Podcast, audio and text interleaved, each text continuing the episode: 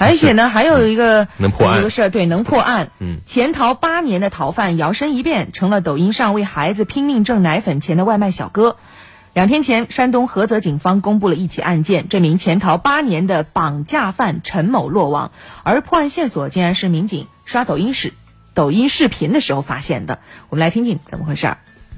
菏泽民警杨建生在玩抖音时，刷到了一段外卖小哥送餐的视频。他越看这个外卖小哥越眼熟，我都想到这个人很面熟，哎，是不是就是这个呃，我们一直在追追捕的这个呃这个犯罪嫌疑人？经过调查发现，民警在抖音上刷到了这位外卖小哥陈某。二零一一年参与过一起绑架案，案发后一直在逃。八年来，警方一直没有放弃对他的追捕。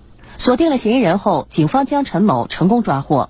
心里面害怕，有点破门逃走了，都呃晚上都没，基本上就是每天晚上都是十来点之前，基本上没睡，或者八年了，包括到现在，我都没没没好好的睡过觉。东躲西藏，呃，每干一个行业都干不长，都是干两三个月，就是怕公安机关就是呃那个通过一些线索找到他。目前，沈某已被警方依法刑事拘留，案件还在进一步审理中。